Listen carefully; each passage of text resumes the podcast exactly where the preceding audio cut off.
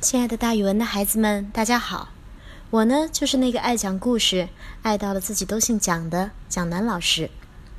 明天是大家的节日——儿童节了，祝大家儿童节快乐！今天要给大家讲的成语不是一个四字成语，今天要讲“不为五斗米折腰”。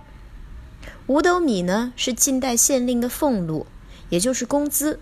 这个成语传到现在呀，五斗米的意思已经变成了微薄的俸禄。也就是一点点的工资，折腰是指弯腰行礼，指屈身于人。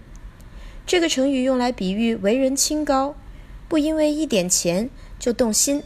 这个成语的主人公是晋朝的陶渊明，他来源于《晋书·陶潜传》。陶潜就是陶渊明，他是我国最早的田园诗人。他之所以能创作出很多以自然景物和农村生活为题材的作品，是和他的经历有密切的关系的。公元四百零五年，陶渊明为了养家糊口，来到离家乡不远的彭泽当县令。那个时候呀，有一种官职叫督邮，督邮呀，一般都是那些有钱有权的人的儿子，也就是富二代或者官二代。这些人呀，不学无术，品位很低，却有权势。经常能够去检查别的官儿他们的行为好不好、正不正，还有的时候为了谋一些权利而乱告状。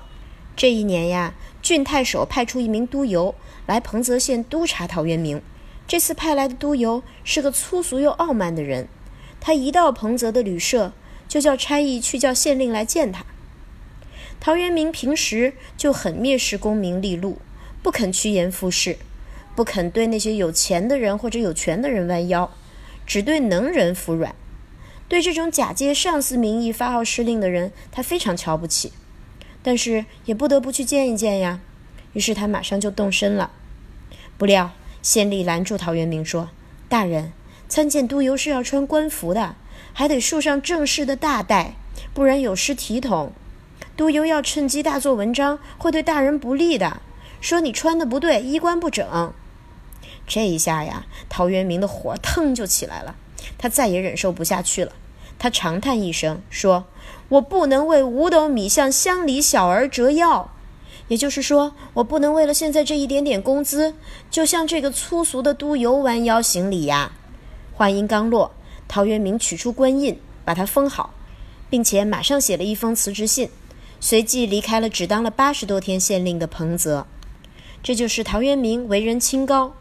不愿意为了一点点俸禄向粗俗的人行礼的故事，后来这个成语就用来比喻有气节、非常的清高了。蒋老师给大家举个例子吧，咱们在生活中可以这样说笑：我和弟弟说好了，我扫地，他倒垃圾，结果弟弟说给我一块糖，让我帮他把垃圾倒了。哼，我可不为五斗米折腰，垃圾还是该自己倒的。好了，那今天的成语就给大家讲到这儿，咱们明天再见哦。